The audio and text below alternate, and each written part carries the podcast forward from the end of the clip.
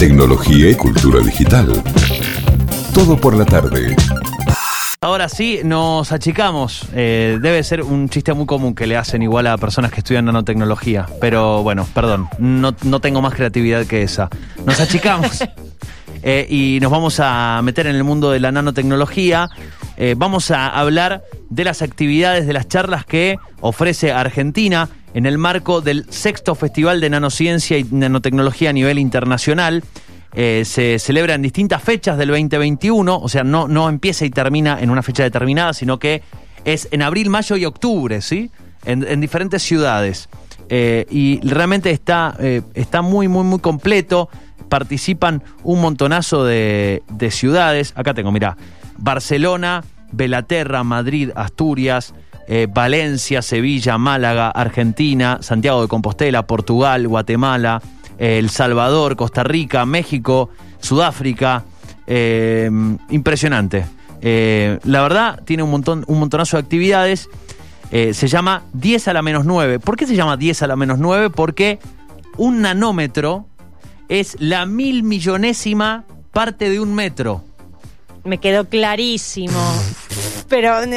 Mil, la mil millonésima parte de un metro, que básicamente es 10 a la menos 9. Por eso eh, se llama así el festival. Bueno, un tamaño muy, muy diminuto que es difícil de poder entenderlo, hacer, eh, tener una mesura al respecto de este tipo de, de- lo que significa un nanómetro. Pero yo creo que nos va a poder explicar mucho mejor eh, con quien vamos a hablar, que es la licenciada María de Los Ángeles Ramírez. Ella es parte del equipo de comunicación de la Fundación Argentina de Nanotecnología y además es investigadora del Instituto de Nanosistemas de la UNSAM. Ella además va a estar dando una de las tres charlas que eh, se van a dar en el marco del festival que va a dar Argentina. Es el próximo jueves a las 12 del mediodía. Microscopía, arte y creatividad para retratar el nanomundo. ¿Sí? Mira, ¿lo ves? Acá está mi obra de arte. Ay, eh, sí. eh, eh, justo traje el microscopio Claro. que ve cosas de tamaño nano. ¿Viste? Está No buenísimo. sé si se llama microscopio. ¿Cómo andas, Ángeles? ¿Qué tal? Buenas tardes. Hola. Hola, Ángeles, ¿cómo estás? Buenas tardes. ¿Bien vos?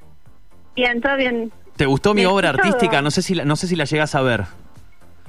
No, no llego a verla, sería imposible Ah, con el ojo humano. Ah, claro, Y, y aún con un microscopio necesitamos uno, un microscopio que ocupe un cuarto entero. Necesitamos para Uh. ver algo de tamaño nanométrico. Tenía un cuarto libre en casa, pero no sé si Eh, para. Tendría que hablar en casa a ver si me A prestan ver si. el- Claro. para poner un microscopio que vea nanómetros, eh, que vea na- nanopartículas más que que nanómetros. vean nanopartículas Nano- y también que te va a salir un poquito, un poquito caro. Está salado, ¿no? Sí, sí, está no había, no había ofertas en el hot sale. Ah, ¿qué te a un hot No, sale ahora científico. 18. Ahora 18, Sí. ¿qué onda, no?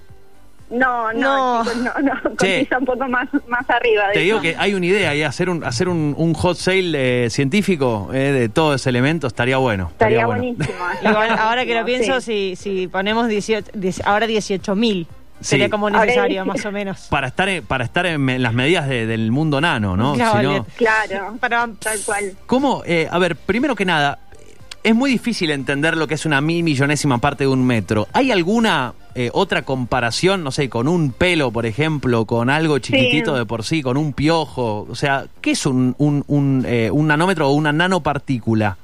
¿En qué? Los estaba escuchando, sí, lo- perdón, los estaba escuchando antes que estaban hablando de lo difícil que es imaginarnos esa escala y entonces empecé a buscar cosas que tenía en mi casa para darles un ejemplo de algo cotidiano Sí. y se me ocurrió darles el ejemplo con la cabecita de un fósforo, Ah, bueno. sí, algo que, que todos conocemos, Sí. Para tener un nanómetro o, o es lo mismo decirle que la cabecita de un fósforo mide dos millones de nanómetros. O sea, deberíamos dividirlo en dos millones de partecitas a la cabecita del fósforo para tener un nanómetro. Esa es la escala a la que Wow. trabajamos los nanotecnólogos y nanotecnólogas. Voy a llegar a casa y voy a probar, no sé. Mira, pero- Claro, a ver, a, No a sé ver si voy a poder, hace. Yo pero- creo que a 10, a 10 llego, ¿eh? No. A diez, un- mm, Con un bisturí Bueno, ahí. pero ya te, te faltan un par de órdenes, un Sí. poco más. Dos millones entonces de partes de la cabeza de un fósforo sería un nanómetro. Exactamente. Eh, qué locura. Eh, cuando, algo que también charlábamos era muchas veces, viste, cuando eh, vemos esos documentales, por ejemplo, del océano, que es tan desconocido para el humano, eh, cuando incluso Sí. a más profundidad se encuentran cosas maravillosas que uno jamás se le ocurrieron esas formas, esos colores, eh, esas formas de vida. Me imagino que lo mismo, algo parecido debe pasar. eh, también reflexionábamos sobre cuántas personas eh, pueden llegar a ver un nanómetro alguna vez, un, perdón, una nanopartícula alguna vez en su vida. Digo, no debe ser algo muy común y debe también ser muy sorprendente lo que nos podemos encontrar al observar una pieza de un pedacito de lo que sea, no sé, Sí, agarrar sí. un pedacito de pan, un pedacito de, no sé, de tela, etcétera. Es maravilloso porque, mira, lo que te voy a decir con es una, si bien es una disciplina nueva, hay registros en la historia desde de que la nanotecnología ya existía, de que existían los nanomateriales y de que las personas lo usaban aún sin saber lo que, que eran nanopartículas. Solamente que con la tecnología y el avance de la ciencia se crearon estos microscopios eh, que se llaman mi- microscopios electrónicos y que no solamente llegan a ver nanómetros o nanopartículas, sino que se pueden ver hasta átomos. Una escala algo que antes era impensado o que es algo que estudiamos en la escuela como un dibujito con un, un núcleo y electrones girando alrededor. ¿En serio? ¿En serio se puede ver un- se puede ver con un microscopio electrónico. Y, y, ah, bueno, vamos a las comparaciones. ¿Cuántos nanómetros mide un átomo? 0,1. Es 10 veces más chiquito que un nanómetro, todavía más chiquitito. ¿Y hay una medida para ese? no- ¿Hay un nombre? ¿Tiene nombre esa medida? Sí, Armstrong se llama. Uf, Sí, Mamita. hay, hay cosas muy, muy chiquitas, pero así como hacemos la analogía entre cosas chiquitas, me gusta hacerla entre cosas grandes, como Claro. para, para abrir nuestra mente y que se nos dé una idea. Y se me ocurrió comparar el diámetro de la Luna. La Luna mide, mide casi eh, 4.000 kilómetros de diámetro. Eh, tendríamos que poner dos millones de Messi uno arriba del otro para escalar y comparar el mismo ejemplo que hicimos del fósforo con el nanómetro. ¿Me bien. explico? Sí, una vez más, por las dudas. Sí, Va de nuevo, va me de perdí nuevo, va de en nuevo. tipo, hola. Tendríamos que poner dos millones de Messi, Messi Sí. dos millones de veces, una vez uno arriba del otro, Sí. así, dos millones de veces para llegar a, cubrir el diámetro de la luna, lo que Bien, mide la luna. bien. O sea, O sea, paramos a un Messi arriba del otro dos millones de veces. sí, está totalmente fuera de lo que manejamos cotidianamente, que cual. son los metros, los centímetros o los milímetros, pero no más que eso, o los kilómetros. No, es algo que está muy, muy por afuera y en este caso muy por debajo de lo Sí. que nos- nuestros ojos llegan a ver. Ahora, algo que me, inter- me interesa poder, eh, que me pueda- nos puedas explicar, no quiero hacer un spoiler de toda la charla, que por eso les decía, ¿no? Hay charlas más técnicas, menos técnicas, pero entiendo que la charla que vas a dar vos el jueves al mediodía, eh, digo, eh, puede cualquier persona ingresar con la mera curiosidad de entender qué, eh, qué tipo de arte o qué, qué manifestaciones de, de vida, eh, cómo se transforma eso en arte, eh, puede existir, ¿no? En esa escala. Pero antes de llegar a eso, ¿cómo son los colores en esa escala? ¿Cómo, eh, por ahí es una, una soncera la pregunta, pero ¿cómo son las formas, los colores? ¿Cómo son los no, movimientos? es una pregunta excelente la que estás haciendo. Es una pregunta muy buena. Muy bien. Algo que, que nos enseñan en general en la Sí. escuela es que el color es una propiedad intensiva, que si tengo algo del color, eh, no sé, un anillo de oro y Sí. lo corto en pedacitos, va a seguir dorado. Sí. ¿no? Bueno, eso en la escala nanométrica no pasa. En la, La escala pucha. nanométrica tenemos oro de color rojo, verde, azul, violeta. Lo mismo pasa con la plata y con otros metales como el hierro. Cambian las propiedades ópticas, eléctricas, eh, Sería- totalmente, porque estamos en otra escala Claro. donde las propiedades intensivas que, que sirven para la macroescala, que es lo que manejamos en, en la vida cotidiana, cambian totalmente, incluso cambian los colores. Entonces es una pregunta muy buena la que hiciste. No solamente dependiendo del tamaño nanométrico que tengan, sino de la forma que tengan eh, en ese tama en, en ese rango de tamaño. Eh, no, eh, acá voy a mezclar otro rubro que es quizá uno que yo entiendo un poco más, pero lo que hablaba justo recién de los colores sería como algo eh, como la mezcla óptico partitiva, que entonces eh, un color no está formado por está formado por distintos colores que al alejarlo del ojo Lo, eh, lo se- compone, se, percibe digamos. como un color. No sé, me, me hiciste acordar a eso, arte, gracias. sí, en realidad está relacionado con, con cómo eh, interacciona la luz con la materia. Claro. Cuando, cuando, cuando la materia es eh, macroscópica, que es lo que usamos eh, nosotros en la cotidianidad, interacciona de una manera. Cuando es microscópica, interacciona de otra. Y cuando es nanoscópica, cuando es tan chiquitita, interacciona de esta manera tan loca que nos refleja distintos colores. Qué Como locura. por ejemplo, Sí. oro de color verde, lo cual es eh, alucinante. Eh, me imagino que todo, vos decías, ¿no? Eh, algo que es relativamente nuevo en cuanto a, a, digo, a aplicación, ¿no? Cómo la ciencia está empezando a aplicar la nanotecnología, por ejemplo, o el poder de, de- de llegar a construir a, ese, a esa escala. Hoy vemos eh, procesadores en las compus que te dicen, tenés dos millones de nanotransistores, por ejemplo, no sé, por decirlo, por decir una, Sí. una, una brutalidad, pero tenés, y, y uno eh, se imagina, o le cuesta en realidad mucho imaginarse, pero una cosa es verlo, observarlo, entenderlo, y otra cosa es también construir a partir de esa escala, construir en esa escala o armar algo en esa escala. Es, eh, eh, me imagino que debe ser algo bien, bien complejo, bien desafiante. Es un trabajo muy desafiante, tiene un montón de aplicaciones, desde la medicina hasta la electrónica, eh, hasta la robótica, pero lo, lo que tiene más interesante es que se puede abordar desde distintas disciplinas, desde la química, la física, la ingeniería, incluso la matemática, la biología. Eh, a veces cuando damos charlas de divulgación, los adolescentes nos preguntan, ¿cómo hago para estudiar nanotecnología? En realidad, eh, podés llegar a la nanotecnología desde un montón de disciplinas. Y permitime eh, volver a una Sí. a algo que comentaste antes, que es decir, bueno, ¿cuánto, ¿cuántas personas tienen acceso a la nanotecnología? O quizás no, te- no todos ni todas tienen el acceso a un microscopio, ¿no? A un bueno. laboratorio, sino solo quienes nos dedicamos a eso. Pero después los televisores con pantallas modernas 4K, los televisores QLED, eh, incluso los test de embarazo, ¿vieron que son dos rayitas rojas? Sí. Sí. Bueno, esa rayita roja es porque son nanopartículas de oro. Hasta... ¿Qué? eh, Wow. eh, Voy a empezar a cortar muy- rayitas y sí. venderlas. ¿no? Digo, Se usa mucho la nanotecnología para hacer test de detección rápida de enfermedades, por ejemplo. Mira. Y en el caso del embarazo, la mujer libera una hormona cuando está embarazada. Eh, si hay una sola rayita, es la rayita de control, que son Sí. nanopartículas de oro que están pegadas como una línea recta. Una al lado de la otra son millones, obviamente. Bien, y reaccionan Y a esa hormona. Claro, si la mujer libera esa hormona porque está embarazada, se va a pegar en la otra rayita, que es la del test. Ese Wow. color es rojo porque las nanopartículas son esféricas, tienen 30 nanómetros más o menos, son muy chiquitas y a, a esa escala el oro se ve de color rojo. Mira, bueno, eh, está, ¿querías datos para charlar?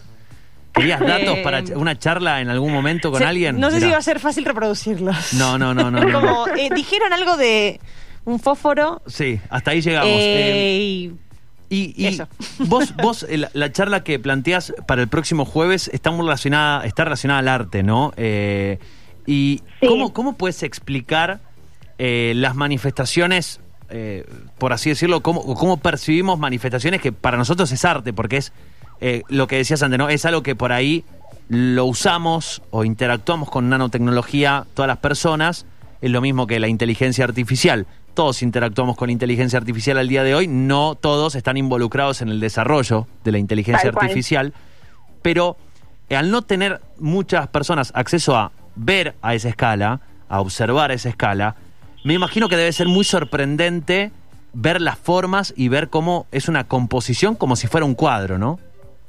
Es maravilloso. A mí, bueno, yo trabajo mucho con microscopía y es de, de lo que más me gusta. Eh, y la verdad es que es no sabes con qué te vas a encontrar. Así de, de, de loco. Nosotros hacemos síntesis en el laboratorio y, no sé, queremos que las partículas salgan esféricas o sean cúbicas o sean Sí. De la forma que queremos, pero cuando vas a esa escala se te cayó un, un poquito de polvo arriba y sabes cualquier cosa que no tenés idea de lo que es. Digo, es muy eh, es muy fino el trabajo que hay que hacer y la delicadeza con la que hay que trabajar, porque con cualquier cosita, cualquier polvito, cualquier pelucita que te aparezca en el microscopio la vas a ver como algo gigante eh, y que, te, que no es tu muestra, ¿no? Eh, pero como bien me gustó mucho la analogía con el océano de que muy poco conocemos, bueno, así de poco conocemos también eh, a, escala nanométrica.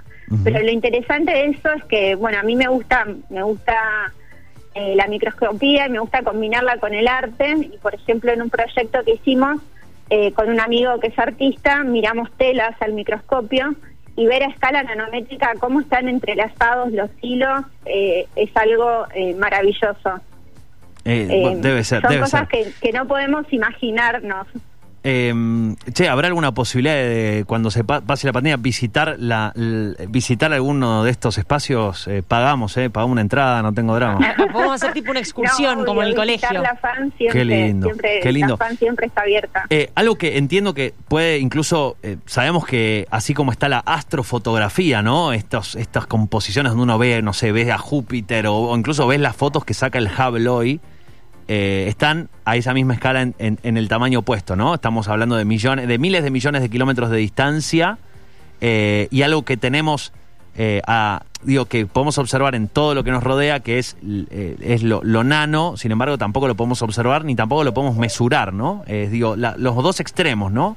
Y, entiendo que también se puede trabajar sobre la nanofotografía y de hecho, si van al si van a, nuestro Twitter y al Instagram, el Mauri va a estar subiendo algunas fotos que me pasó mm, Ángeles, que son una belleza. Te digo, si vos me decís, esto, no sé, eh, lo pintó un artista contemporáneo, te digo que creo, creo, o sea, es impresionante. y, sin embargo es arte, vamos a decir, arte natural. Sí, es algo que cuando lo ves en la, en la macroescala o en la escala común, quizás ves un algo que parece agua, por ejemplo. Bueno, eh, ahí va un poco el spoiler de la charla del viernes que voy a dar. Eh, lo vemos como una solución, como si fuese agua, pero cuando ponemos eso en el microscopio, vemos partículas, todas pelotitas iguales, una al lado de la otra y perfectamente ordenadas. Digo, eh, eso es un poco lo, lo que quiero mostrar en la charla, qué es lo que vemos en lo cotidiano, cómo lo vemos y cómo qué aparece lo cual es una incógnita cuando metemos eso dentro de un microscopio electrónico. Eh, es, eh, son una locura las fotos. Sí, las fotos son hermosas. Eh, les sugiero que, las sigan, ahí el, Twitter de, la radio, están ahí está subiendo las Mauri. también entender cómo también los movimientos y cómo se ordena ese mundo, ¿no? Debe ser muy llamativo cómo, cómo funciona, porque hay mucho para hablar. como si fuera conocer un mundo nuevo, o sea, todo lo que te preguntás de una sociedad, cómo funciona, cómo funciona la sociedad a nivel nano, ¿no? Es que eh, eh, eh, sería también, es como tener muy mala visión y de repente tener anteojos. Totalmente. Pero unos súper anteojos que ocupan tres cuartos. un, cuarto más. no, porque quería tres. Por eso eran tres cuartos. ah, tres. Ah, bueno, no te alcanza con uno. es, es como cómo se ordena, ¿no? ¿Y qué, qué otros elementos de, que podemos llevar o, comparar de nuestra, digo, de, lo que vemos todos los días llama la atención a esa escala? Los movimientos, por ejemplo, o las luces y las sombras, o cómo, cómo funcionan eh, esas otras cosas que hoy estamos, eh, digo, lo, vivimos con naturalidad y sin embargo allí puede ser distinto. Bueno, como bien dijiste, los colores, la conductividad eléctrica o la conductividad térmica, eh, propiedades que, nos enseñaron que son intensivas, que sí, que en esta escala sí son intensivas, pero que cuando vamos a la nanoescala ya es otra historia muy distinta.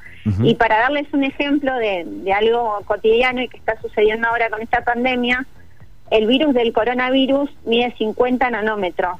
Es súper chiquitito, y siendo así de chiquito, miren el desastre que está causando. Tal cual. Y, y, esa es la, que vemos, ¿no? La, las coronitas, justamente es esa, esa pelotita espinada. Claro, vemos una pelotita con coronitas, las coronitas son las que van a la célula, entran a la célula y nos infectan. Bien. Pero es algo que, que es imposible imaginar algo de 50 nanómetros tan chiquito. Tal cual. Y cómo eh, se esparció por todo el mundo y bueno, generó esta locura que estamos viviendo ahora. Em, dos últimas que, te hago antes de, bueno, de, terminar de difundir obviamente las, las charlas y, este festival. Eh, uno es, ¿qué desafíos sentís o, percibís que tiene hoy la nanotecnología. Vos hablabas recién, o, el o- la arquitectura dentro de lo que es el, el mundo nano. Vos recién hablabas algo muy, muy claro, eh, que no, es, eh, no se pueden abordar todas las disciplinas a la vez porque se puede trabajar con nanotecnología en un montón de áreas. Recién hablábamos, ¿no? Vos dijiste la- la- eh, un televisor, un procesador de computadora, etcétera. Eh, bueno, Sí. los test de embarazo, diste un montón de ejemplos. Eh, ¿Cuáles son los desafíos que, se- que tiene hoy la disciplina en, en lo general? Bueno, te, te hablo de mi campo, que es en lo que estoy más involucrada. Eh, mi campo es la nanomedicina, donde lo que hacemos es, por ejemplo, usar partículas que son como, imagínate una, una pelota llena de agujeritos, Sí. donde en esos agujeritos los usamos como bolsillos para meter drogas que típicamente se usan, por ejemplo, contra el cáncer. Uno de los desafíos de la nanomedicina es hacer que las quimioterapias que se dan a las personas sean menos agresivas. Bien. Entonces, si logramos encapsular a las drogas que hacen esa, esa quimioterapia en nanopartículas chiquititas y a, su vez ponerle como un GPS a la nanopartícula, Sí. esto parece todo muy surrealista, loco y ciencia ficción, pero lo hacemos. Eh, se hace en Argentina, quiero decirlo, hacemos científicos y científicas acá en Argentina Sí. le ponemos un GPS y le decimos a dónde tiene que ir, por ejemplo, a determinada célula eh, tumoral. Sí. Y que en ese lugar, solamente en ese lugar, libere la droga, Actúe, claro. Actúe. Y eso es un desafío que se está abordando en todo el mundo, por ejemplo, con respecto a la nanotecnología, a cómo hacer para que estos, eh, para que estos GPS sean específicos, funcionen en los tratamientos contra el cáncer y los efectos secundarios que genera la misma droga anti, anticáncer, digamos, sean menores en, y se mejore la calidad de vida de los pacientes. Y eso es un desafío en el que hay mucho dinero puesto. Eh, las farmacéuticas están muy interesadas y desde lo académico y lo científico también se está trabajando muchísimo. Bien, es bueno, es interesante. ¿Sabes con qué lo conecto? No quiero irme por las ramas, pero hace algunos meses atrás tuvimos la posibilidad de, de profundizar y, y conocer más sobre el mundo de la edición genética. Eh, conocimos y tuvimos la posibilidad de hablar con uno de los eh, descubridores, de alguna manera, de, de CRISPR-Cas9, este, esta Ajá. herramienta, esta tijera que tienen estas, estas bacterias para poder eh, cortar y pegar genes y, y justamente hacer una, eh, claro, una edición genética y poder, qué sé yo, erradicar una determinada, eh, una malformación genética o algún gen que no está, eh, no, no está haciendo las cosas bien, digamos. No, no quiero caer en, en- en hablar mal, eh, con mala terminología. Pero también nos decían que el gran desafío tenía que ver con algo parecido. No, no sé, a comparación de escalas, si estamos hablando de lo mismo, pero que Sí, era... estamos en escalas parecidas. Claro, era Sí, sí, dirigir, totalmente. dirigir esta enzima, es- este ju- CRISPR-Cas9, dirigirlo justamente a cortar el, la- el pedacito y cortar en, en la cadena genética lo que corresponde y no otra cosa, ¿no? Y poder dirigirlo hacia ese lugar. Tal cual, sí, sí. Eh, O sea, estamos Sí, hablando bueno, de lo mismo. así como yo te hablo de nanomedicina, bueno, hay un montón de desafíos, no sé, en electrónica o, por ejemplo, en utilizar nanotecnología para hacer energías renovables, Sí. energías limpias. Eh, es una disciplina que, que es nueva y que tiene muchísimo por delante por explorar. Bien, bien. Eh, Ángeles, eh, ¿qué, la última, ahora sí, ¿qué, ¿qué material te gustaría ver bajo, o qué pedacito de qué te gustaría ver bajo este microscopio tan especial? ¿O cuál fue uno que cumpliste y que te volvió loco, loca, eh, justamente lo que viste, lo que pudiste observar? Hay uno que me volvió muy loca, es eh, que pude ver en un microscopio electrónico los átomos de una nanopartícula de oro. Wow. vibrando, los átomos vibrando porque sabemos que, que se mueven, los electrones se mueven todo el tiempo eh, y a eso verlo en vivo y verlo con, bueno, con un microscopio que como les digo, chicos, ocupa una sala entera, eh, es alucinante poder ver a esa escala. Eh, eso, eso, o sea, Es un- eso hay es que, hay que aparte, grabarlo, eso hay que grabarlo y ponerlo en una clase, en una clase cuando los pibes ven, como decías vos, Ángeles, los pibes ven eh, los átomos, los electrones, los neutrones. Eh, eso hay, que, Sí, sí, hay que grabarlo y mostrarlo Yo en una clase. que me hablaban del movimiento del electrón y qué sé yo, pero es como que Pero un ¿no te imaginás que, ta- o sea, te muestran una co- un dibujo, bueno, Sí. pero mostrámelo moviéndose. Y Sí, ahora se puede. Dale. Bueno, bueno, no, no quiero seguir spoileando la charla del viernes, pero va, voy a mostrar varias cosas que Ay, las escuelas Bueno. nos enseñaron como dibujitos, pero que tengo las fotos de microscopía electrónica y, y nada, se van a volver locos y locas. Totalmente. Porque ese es algo maravilloso. Bueno, estamos hablando de la charla que va a ser este jueves a las 12 del mediodía. eh, va a estar de forma gratuita por YouTube. eh, vamos a mandar el link. Está el link, va a estar en, el Twitter de, de la radio. Si no, ingresan tanto a eh, la, la web del festival, que es 10 a la menos 9 punto es, porque el festival es de origen español, más allá de ser internacional. Eh, eh, jueves 12 del mediodía, microscopía, arte y creatividad para retratar el nanomundo. Pero esto empieza antes, empieza mañana con tres charlas. Mañana al mediodía, los nanomateriales del mar. 20 de mayo, al mediodía también, materiales nanocompuestos producidos mediante extrusión. Bueno, todas charlas que pueden interesarte eh, de forma gratuita. No sé si hay algo más que quieras comentar del festival o alguna otra info que quieras aportar.